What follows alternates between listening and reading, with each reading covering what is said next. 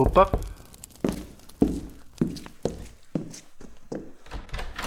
Ah, é você outra vez. Entre, fique à vontade.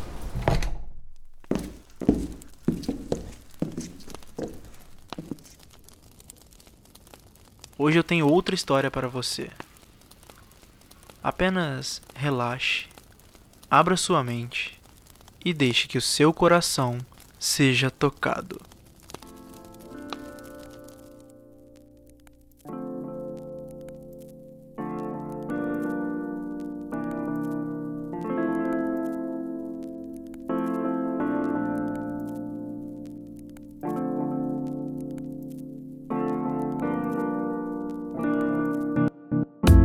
Até coloquei uma mistura de hip hop com jazz aqui para descrever isso. Aquelas coisas que eu mais gosto de escutar, sabe? Acho que combina. E eu preciso entrar na vibe para dizer o que eu quero. E sobre isso, eu nunca vou conseguir dizer o que eu quero de verdade. Pode parecer estranho porque eu escrevo tanto e tenho certa facilidade para me expressar, mas tem coisas que eu acho que só consigo sentir. A base de muitas delas é admiração. E antes que você me pergunte, eu não consigo dar nome para nenhuma mas acho que é saudável e importante a gente manter essa incógnita. Eu gosto do mistério.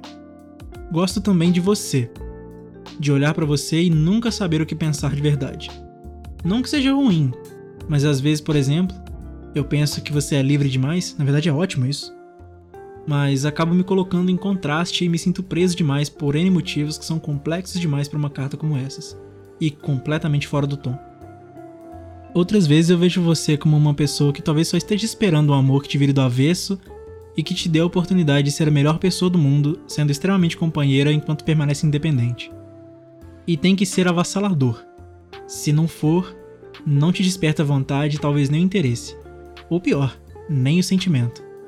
Mas a impressão que eu tenho é que ele talvez esteja simplesmente dormente. Não sei o que a vida me reservou, menos ainda como vai ser o meu futuro mas entre as coisas que eu gostaria de fazer, está uma que eu torço para que soe tão de boa quanto soa para mim. Eu quero te ver escrevendo. Eu já me maravilho com os resultados, mas eu realmente tenho interesse no processo. Queria muito ver como você fica enquanto as coisas se desenrolam na sua cabeça e as caras que você faz quando sai do jeito que você espera. Quem sabe até fingir que eu tenho um superpoder e te dar um peteleco na orelha para desbloquear a sua criatividade. Entre vontades que eu sei lá quando vou poder realizar, convites para longas noites em bares baratos e um sentimento de admiração que eu não sei mais dizer onde começa e onde termina, diga que você tem uma posição privilegiada perante meu olhar, porque cada conversa é uma piscina num dia muito quente, quando tudo que eu quero é me refrescar.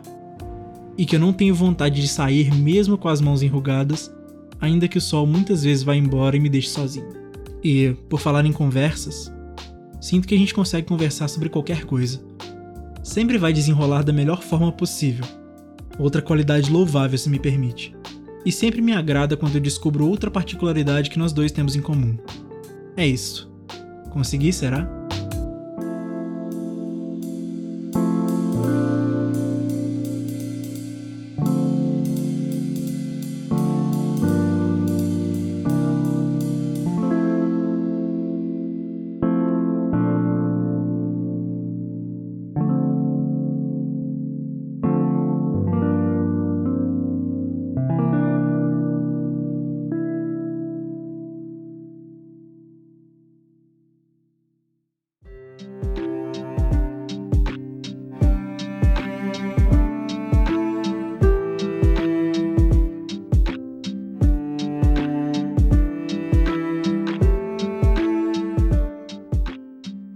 Olá, eu sou Bruno Garofalo e esse é o podcast Contos Perdidos. O texto que você acabou de ouvir é a Carta Anônima de número 13, publicada em junho de 2020. Se você gostou desse episódio, do formato ou do podcast, você pode me ajudar compartilhando nas suas redes sociais ou mandando para as pessoas que você conhece.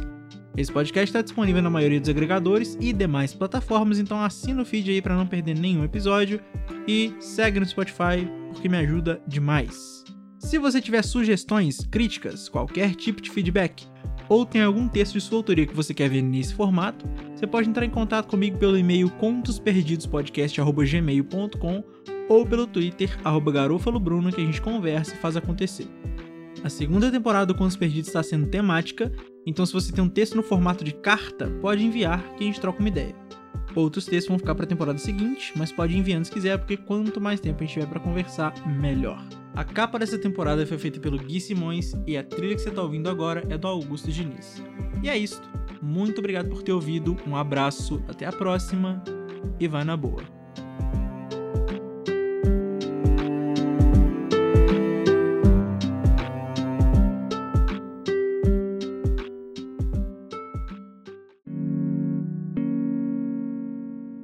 Este podcast foi editado por Bruno Garofalo.